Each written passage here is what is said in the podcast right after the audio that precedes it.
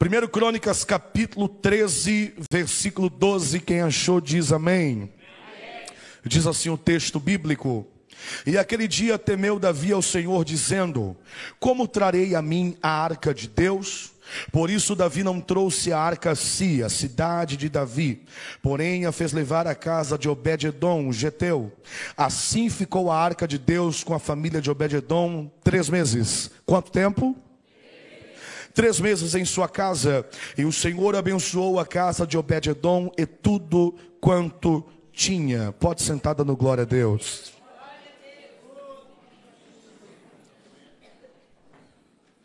É bastante desafiador falarmos de casa e de família. É bastante impactante e atual esse tema dessa campanha tão sugestiva, tão abrangente e quando nós abrimos a Bíblia, em qualquer parte dela, nós percebemos que quando Deus fala de casa, Deus fala de um projeto, Deus fala de um mistério revelado à humanidade, porque casa e família não trata mais, não, nem trata menos do que é, o projeto de Deus para a humanidade. Só que quando falamos de casa, falamos de uma construção. E quando falamos de construção, falamos de interpéries, de imprevistos no dia a dia. E esses imprevistos são causados, sim, por questões do cotidiano, mas também são causados por forças espirituais. Paulo é bem claro quando ele nos relata em Efésios capítulo 6, versículo 12, identificando o nosso inimigo, que a nossa luta não é nem contra a carne, nem contra o sangue, mas contra os principados, contra as potestades, contra as hostes da maldade, contra os príncipes deste século nos lugares celestiais. Se o nosso inimigo é espiritual, nossas armas também têm que ser espirituais. E Paulo fala isso ao 2 Coríntios capítulo 10, versículo 4, dizendo que as nossas armas não são carnais, mas elas são poderosas em Deus para a destruição das fortalezas. Pautados na promessa de Deus, nós percebemos lá na antiga aliança que Deus sempre usava de simbologias para falar com o seu povo. Deus sempre usava esse recurso simbólico para que a humanidade pudesse entender o verdadeiro propósito e a verdadeira essência do seu chamado. Tanto que lá no livro de Êxodo, capítulo 25, versículo 10, a Bíblia diz que Deus chega a Moisés e aos israelitas que agora estavam peregrinando no deserto, com destino à terra prometida, e Deus estava estabelecendo o tabernáculo, que Moisés construísse um local de adoração, um símbolo que houvesse para que o coração dos hebreus não se esquecessem do grande milagre que Deus havia feito em prol de vossas vidas, tirando-os com mãos fortes do Egito. E Deus disse da seguinte maneira: Êxodo capítulo 25, versículo 10: Façam uma arca de madeira, e essa madeira tem que ser cetim ou acácia, como você achar melhor. Esse caixote de madeira, ele será revestido de ouro por dentro e por fora. Ao redor desse caixote, vocês vão construir um remate, uma coroa de ouro toda em redor, uma argola em cada ponta, dois varais da mesma madeira, a fim de que sejam metidos nas argolas e sejam transportados com louvor e sacrifícios apenas pelos levitas. Deus também disse: faça uma tampa, a tampa do propiciatório, coloque em cima dessa caixa de madeira para que essa caixa fique protegida. A tampa do propiciatório em cima, vocês vão talhar dois querubins de ouro maciço, cobrindo os rostos e tocando uma asa ponta a outra, representando reverência e santidade ao Senhor. Coloquem a arca no local que se chama Santo dos Santos. O tabernáculo havia o pátio, havia o átrio, havia o lugar santo e havia o lugar que se chama Santo dos Santos. O lugar santo para o Santo dos Santos havia uma cortina de mais ou menos 9 centímetros centímetros de espessura. Apenas o sacerdote tinha acesso ao lugar santo dos santos, com uma corda amarrada na sua cintura, com sinetas nas orlas sacerdotais. O sacerdote adentrava o santuário com o sacrifício, com o sangue da propiciação.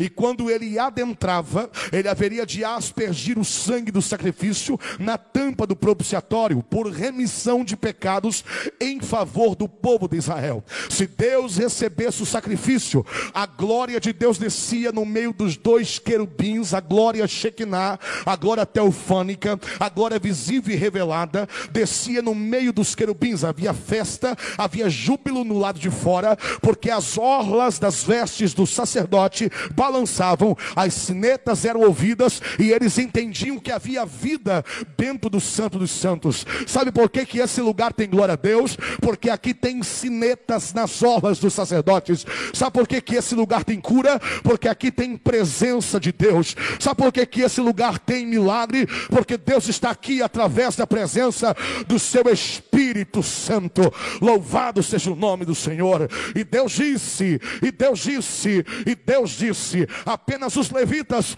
podem transportar a arca, mas Israel estavam valorizando mais os símbolos do que a própria presença de Deus. Tanto que levanta um legado o sacerdote ali tinha dois filhos por nome de Ofni e. Esses filhos de, do sacerdote ali estavam comendo da gordura do santuário, estavam desviando o sacrifício que era para Deus, e Deus estava irado com isso. Então Deus resolve tratar com seu povo e com a sua nação.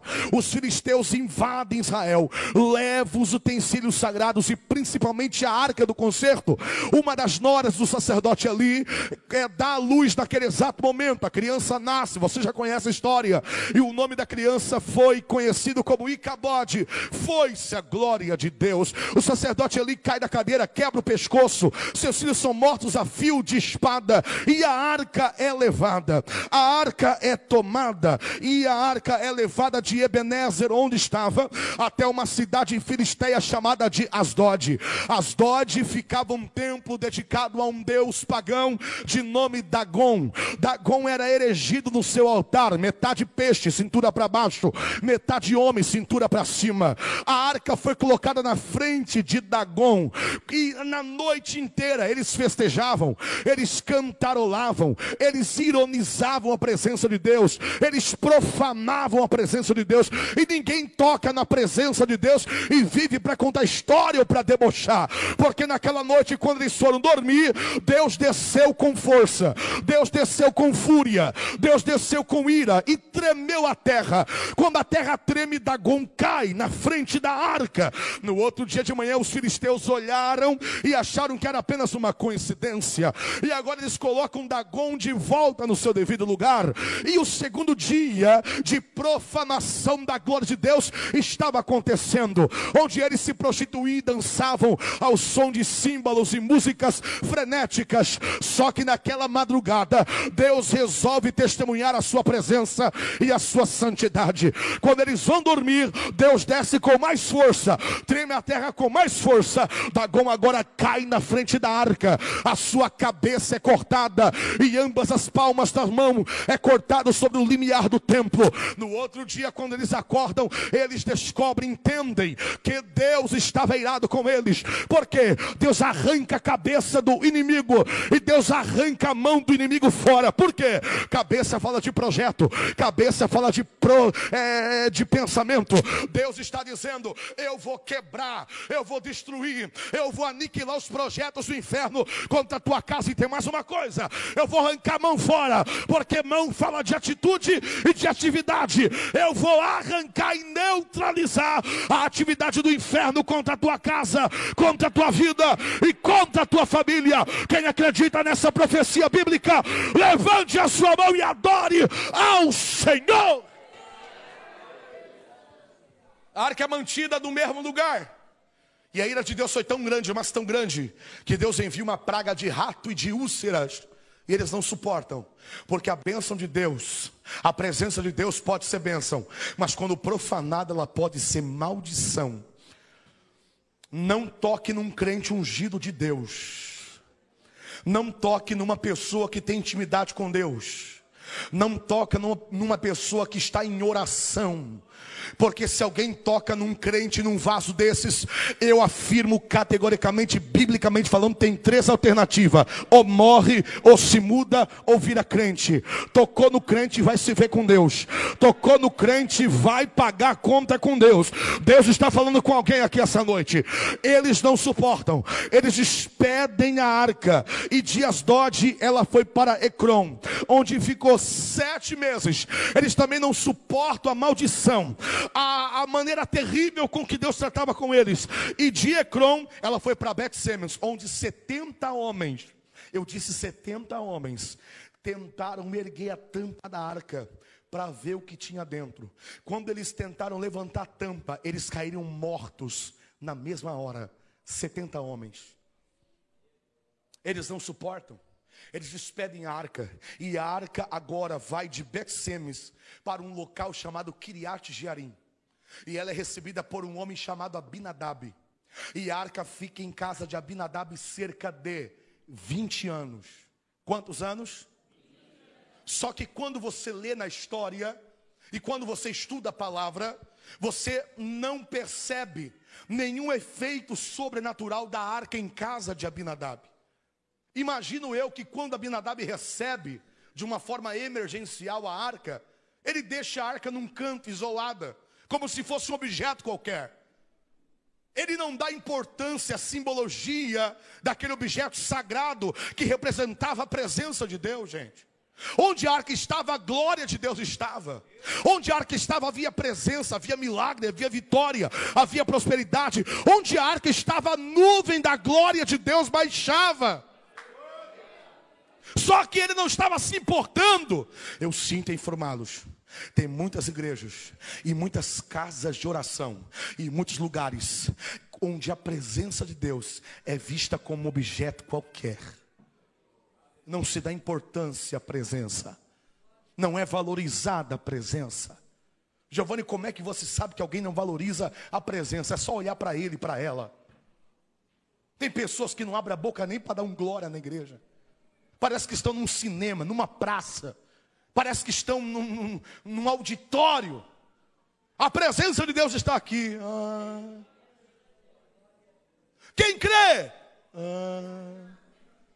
Não sente a presença não sente a importância, ei, você não está aqui num sistema de revelamento, você não está aqui num cinema, você não está aqui numa praça, você está num santuário, você veio para adorar, para glorificar, para exaltar o nome do Senhor, a glória de Deus está aqui. Repita comigo: 20 anos e não aconteceu nada de sobrenatural. Agora Davi assume o trono lá em Israel. Quando Davi assume o trono, ele chama Abiatar e pergunta onde está a arca. E Abiatar diz e relata, segundo informações seguras, fontes secretas, a arca se encontra em casa de um homem chamado Abinadab, em Kiriat Jearim. E Davi diz: Vamos buscar a arca. Vamos preparar um carro lindo, maravilhoso, perfeito, esplêndido, para que a arca seja trazida até nós no novamente. Vamos restaurar o culto ao Senhor, a nossa intimidade com Deus. O carro era bonito, os bois eram perfeitos, a carruagem era mais bela, mas Deus não estava no negócio. A intenção pode ser boa, mas se Deus não tiver no negócio, esquece. Giovanni, como é que eu vou saber se Deus está em um negócio ou não? Se esse negócio estiver em conformidade com a palavra de Deus, abraça a vitória que é tua. Agora, se esse algo não tem nada a ver com os mandamentos do Senhor, escapa pela tua vida. Lá foi a carruagem. Quando chega em Kiriat Jearim, eles colocam a arca dentro da carruagem. E a arca foi trazida por Uzá e Aió, dois filhos de Abinadab. Eu fui estudar o nome desses camaradas, eu fiquei espantado. Aió significa determinação, usar significa força. A arca foi trazida com força e determinação, mas sem a vontade de Deus. Quando a arca chega na eira de Quindom, os bois tropeçam. Uzá vai para tomar a arca. Quando ele vai para tomar a arca, Deus o mata, Deus o fulmina. Ele sofre uma ruptura e ele cai morto. E o local foi conhecido como Pérez Uzá, onde Deus fere Uzá. Agora Davi vem até o local. Quando Davi vem até o local, ele coloca a mão na cabeça e ele faz essa pergunta que eu acabei de ler aqui como texto em foco. E é uma pergunta que muitas pessoas que estão aqui hoje estão fazendo. E Davi pergunta: Aquele dia temeu Davi ao Senhor, dizendo: Como trarei a mim a arca de Deus?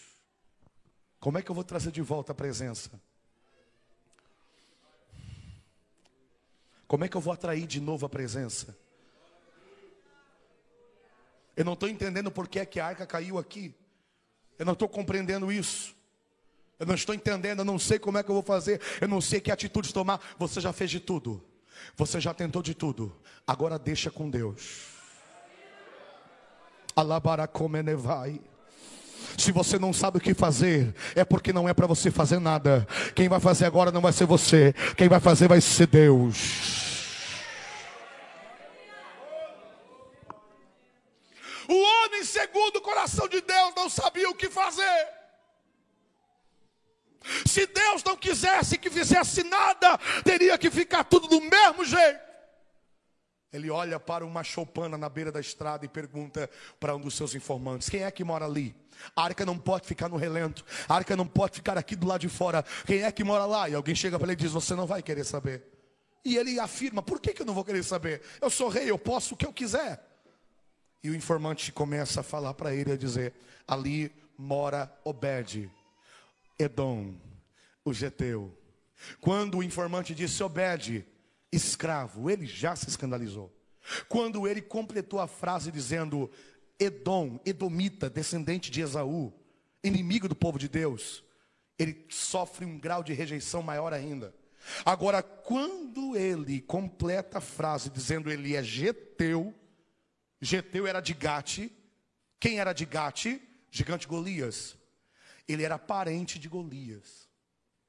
Aí Davi exclui da mente dele. Só que naquele momento o Espírito trabalha no coração de Davi. Porque é nesses momentos que o Espírito trabalha no coração da gente. E o Espírito Santo é o homem que. É, é, é, ele é o Espírito excelente que convence o homem do pecado, da justiça e do juízo. E o Espírito brada no ouvido e no coração de Davi, dizendo: Se a arca ficou aqui, Deus quer que fique aqui, e não importa quem é a pessoa que vai receber a arca aqui e agora. Você já foi pregar em um lugar que eu cheguei, depois do culto sempre vem pessoas pedir oração, e naquele dia veio uma irmã. Chegou para mim e disse: Irmão Giovana, não aguento mais, ora por mim. Falei: Vou orar. Qual é a sua necessidade, minha irmã? Eu moro num lugar que é pura treva. Eu falei, então você está no lugar certo, porque você é a luz do mundo. Deus te coloca no meio das trevas para brilhar. Ela, ela olha para mim e diz: Você fala assim porque não é você que está lá. Eu falei, por quê? Porque o vizinho da direita é traficante.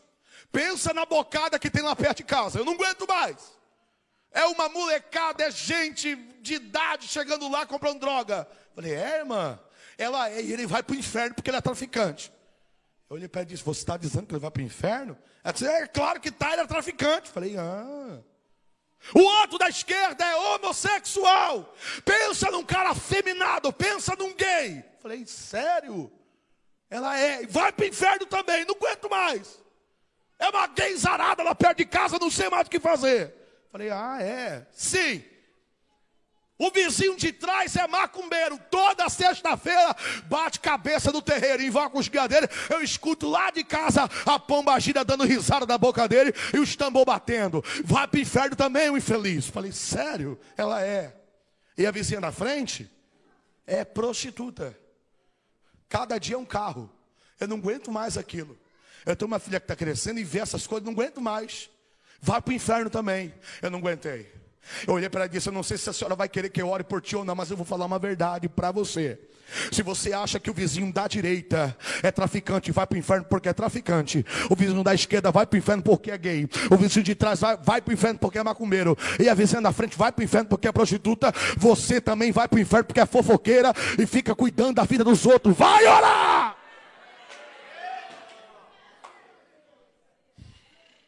Se Deus resolve abençoar alguém, não importa quem é. E se você ficar com preconceito, ficar olhando a aparência e dizer esse aqui vai para o céu e esse não vai, daqui a pouco Deus levanta aquele que você está dizendo que não vai, e você vai ficar e ele vai subir. Escute aqui uma coisa: deixa a glória entrar onde ela quer, deixa a presença entrar onde ela quer.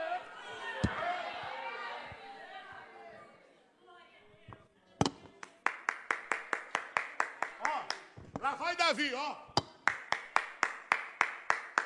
Ô de casa! A história dizia que a casa de Obed-Edom estava numa situação trágica, pastor Jean. Obed-Edom não produzia. Obed-Edom era amaldiçoado duas vezes. As vacas de Obed-Edom eram magras, não davam cria, não davam leite. Os campos de Obed-Edom eram estéreis, não produziam, a terra não dava nada, era cinzento, era terrível. Davi olha aquela choupana caindo aos pedaços. Chega na frente dela, bate palma.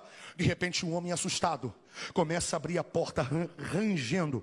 E atrás daquelas portas estavam aqueles olhos esbugalhados. Um sujeito cadavérico. Quando ele olha e vê quem estava no portão, ele deixa a porta abrir. A porta se solta. E o rei Davi estava no portão. E todo mundo, quando o Bedidão contempla Davi, eles falam: Salve o rei! E Davi começa a falar. A arca caiu aqui perto. Ela não pode ficar no relento. Será que ela pode ter um local na sua casa?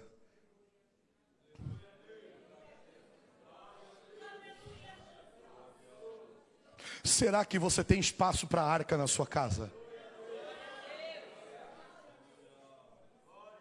Nós temos espaço para tanta coisa, para tanta coisa, para tanta coisa. E não é pecado, é muito bom. Luxo, glamour, teto de gesso rebaixado, coisa linda, porcelanato, paredes com papéis de paredes maravilhosos. Nós temos que ter conforto sim. Se você não tem, Deus vai te dar, eu acredito nisso. Eu não prego teologia da prosperidade, mas eu creio que o Deus dos crentes é um Deus grande e fiel e dá do bom e do melhor para os seus filhos. Eu acredito. Você tem direito sim, você tem direito sim. Aquele sofá lindo, belo, formoso. Tem lugar na tua casa, tem lugar na tua casa para o quarto, para aquela cama king box com massageador maravilhoso, aquela ducha maravilhosa que você regula aqui no palitinho. É maravilha demais. Tem uns que toca até música, glória a Deus, aleluia.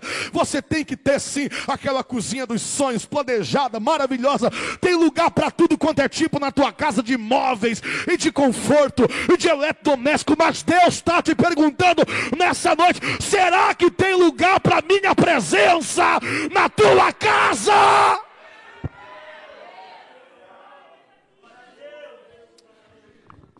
Qual é o cômodo que você mais gosta?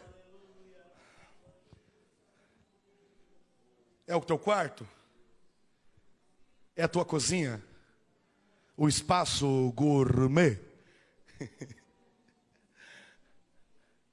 É a tua sala de vídeo? É o banheiro? Qual é o local que você mais gosta? A varanda? A sacada? Parece que eu estou vendo o Bededon olhando dizendo onde é que eu vou colocar a arca, onde é que eu vou colocar a arca, onde é que eu vou colocar a arca. A mulher, porque mulher é algo do céu, irmão. Mulher é de Deus. O irmão concordou. A mulher chega para o Bededon e diz assim: ó, amor, não é que eu queira mandar. Mas talvez eu observe mais do que você, porque eu passo mais tempo aqui em casa. As mulheres dizem que não mandam, irmão. Porque muita gente diz que o homem é o cabeça, mas a mulher com certeza é o pescoço. Vai tentar virar a cabeça sem o pescoço querer para tu ver o que acontece. Não adianta, irmão. Elas têm o jeito. Elas sabem do esquema. Amor, não é que eu queira mandar ou queira sugerir alguma coisa, mas onde é que a gente recebe todo mundo aqui em casa? Onde é que a gente abre as portas, convida para sentar? A gente não tem recebido muita gente ultimamente, mas quando a gente recebia lá atrás, lembra? E o Bededão disse: Ok, a arca vai ficar na sala, no local principal. E a arca vai entrando na casa de Obed-Edom. E onde a arca passava, a luz do ouro irradiava. as trevas eram dissipadas, o cinza era absorvido, a escuridão era aniquilada.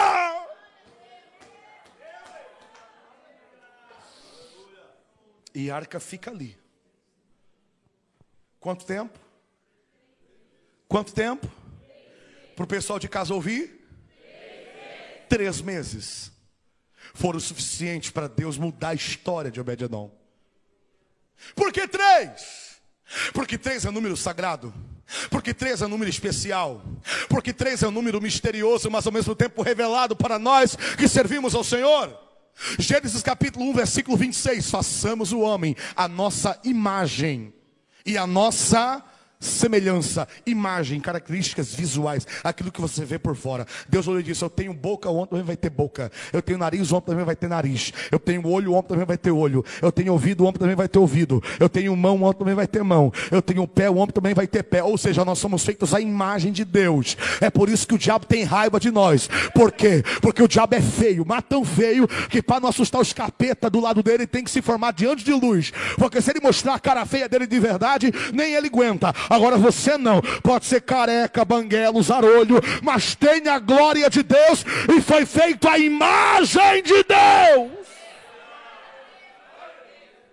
Imagem e semelhança. Deus é um Deus triuno. Deus é três em um e um em três. Deus é Pai, Deus é Filho e Deus é. Olha o três aí. O homem também vai ser três em um. O homem vai ser corpo, o homem vai ser alma e o homem vai ser. Pronto, três está aí.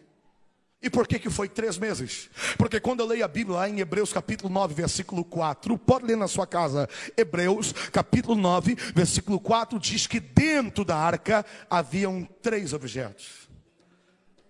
Primeiro objeto que havia dentro da arca, a concha de ouro com o maná. O que era um maná? Números 11, 7. E era o maná do tamanho da semente de coentro e cor de bidélio. Israel estava no deserto, orando e clamando ao Senhor, preocupados com o que haveriam de comer, porque crente se preocupa com o que vai comer. Crente não bebe, não fuma, mas come que só a misericórdia. Barriga de crente não ronca, dá glória. Crente não faz prato, quem faz Monte Sinai, Coreb do lado. Quer ver a fome que dá depois do culto? Misericórdia. Crente é uma bênção. Os, os, os hebreus chegaram para Moisés e disseram: Moisés, lá no Egito tinha cenoura, batata, repolho, alface, aqui não tem nada, nós vamos morrer de fome. Moisés foi falar com Deus e Deus disse: diga para o povo ir orar? Não, diga para o povo ir descansar, porque enquanto ele descansa, eu trabalho. Quando o povo foi descansar, descansa, Vânia, descansa, Pastor Francisco, descansa, Ministério Restauração de Joinville. Deus está cuidando dessa igreja, Deus está cuidando desse lugar. Adaracomenevácia, Deus está cuidando da tua casa, Deus está cuidando de tudo para você. Na madrugada, enquanto o povo dormia, Deus fazia chover uma matéria desconhecida do céu. Era da, o tamanho da semente de coentro e cor de bidélio, parecida com mármore, transparente, porém esbranquiçada. No outro dia de manhã, os hebreus acordaram, olharam tudo aquilo e viram aquela pequena camada fina em cima da areia e perceberam que era algo misterioso. Uma criança qualquer coloca na boca, a mãe vai tentar colocar o dedo na boca para tirar aquele algo desconhecido da boca, e a criança faz, hum, hum, é bom. A mãe diz, é bom. A mãe pega, coloca na boca, os israelitas estavam presenciando a providência de Deus. E Deus disse: consuma mais ou menos dois litros de maná por cabeça. Não guarde nada para outro dia, porque se guardar para outro dia, vai amanhecer apodrecido de bicho, porque Deus tem para cada dia a sua porção de maná. Foi aqui que eu entendi que eu estava no deserto, Vânia. Foi aqui que eu entendi que eu estava no processo. Quando eu olhava e dizia: misericórdia, misericórdia, que prova é essa? Não falta, mas também não sobra. Eu tenho um projeto, não dá, o que é que está acontecendo? E Deus dizia assim: ó, ei, ei, ei, você está no deserto. Deserto, eu não trabalho com depósito. Deserto, eu trabalho com providência diária. Todo dia você vai ter que orar. Todo dia você vai ter que descer. Todo dia você vai ter que buscar a minha presença. Eu tenho vivido isso que a Vânia falou aqui. Nós sempre semeamos na vida de algumas pessoas. E a minha filha também passou por essa situação. Elas crescem muito rápido. Você sabe do que a gente está falando. Quem tem filho sabe do que estamos falando. Eles crescem muito rápido. Giovana está com um ano e sete meses, vai para um ano e oito meses agora. E as roupas que não serviam mais, nós semeamos todas. Tinha roupa que ela nem chegou a usar na etiqueta. E nós olhamos o guarda-roupa dela e dizemos: e agora? Nós não temos mais roupas para Giovana. E fui pregar um dia em um lugar desses e Deus usou uma empresária que nos levou numa loja e disse assim para minha esposa: escolhe tudo e quantas peças você quiser. Tem roupa para Giovana até janeiro. Porque Jesus não deixa faltar nada.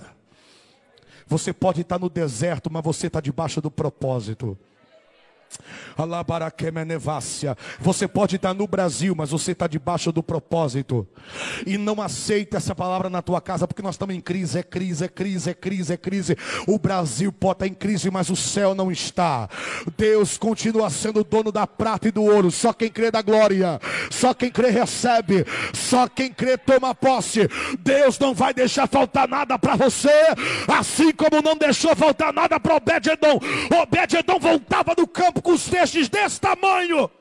Chegava em casa, olhava para a mulher e dizia assim: Eu não estou entendendo o que está acontecendo.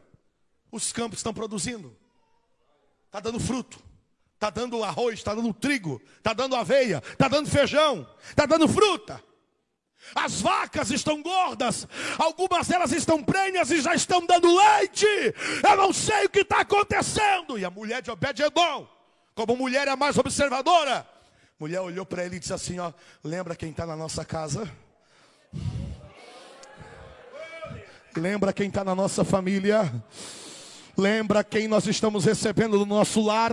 Deus não vai deixar faltar nada para você.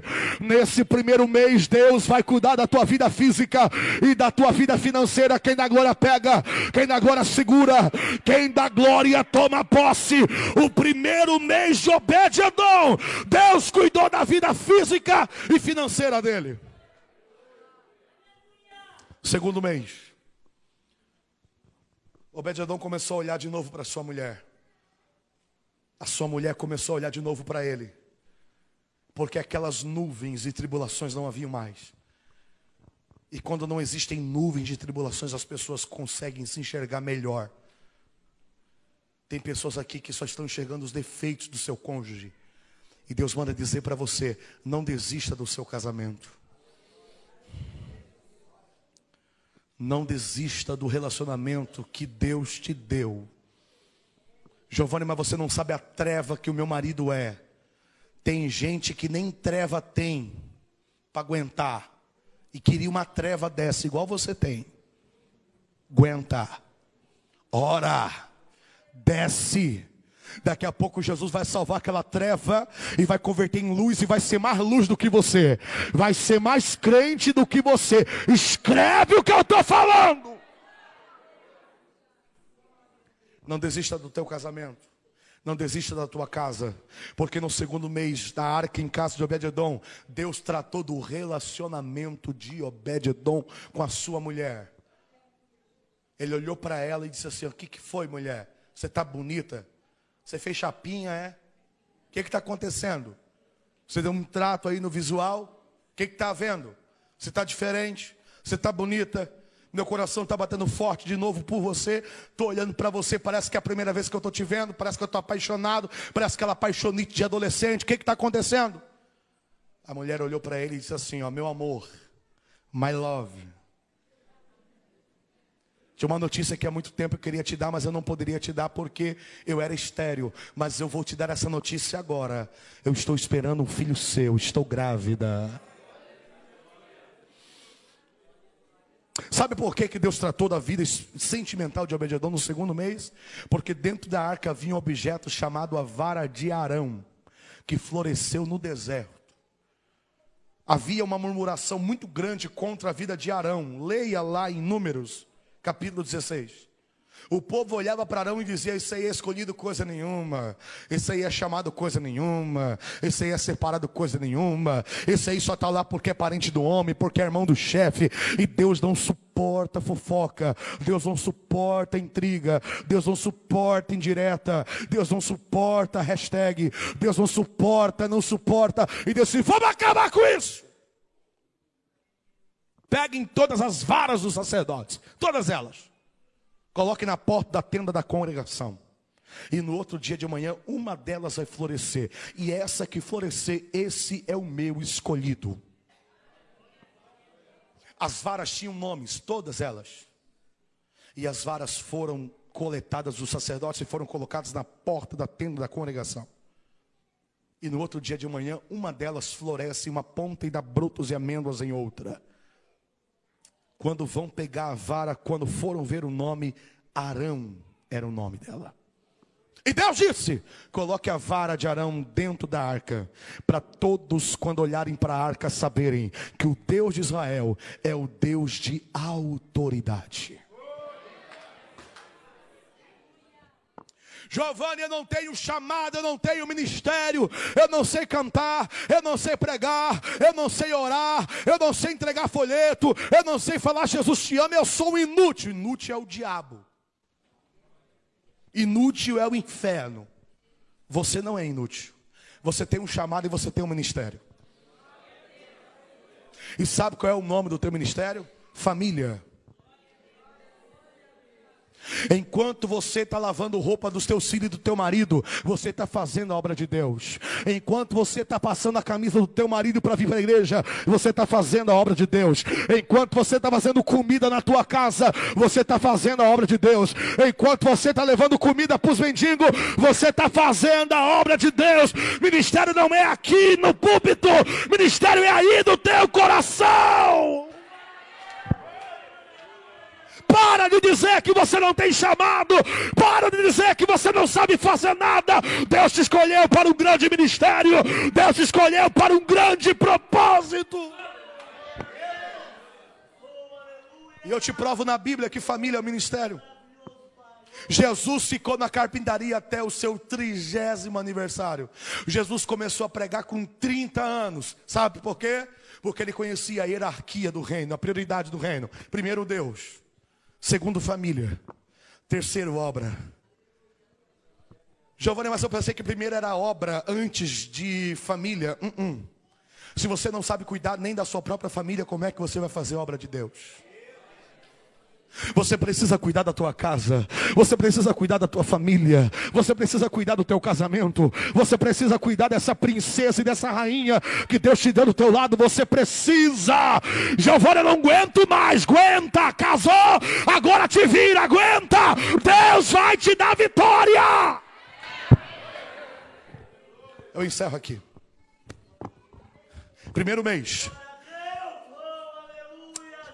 Vida física e vida financeira.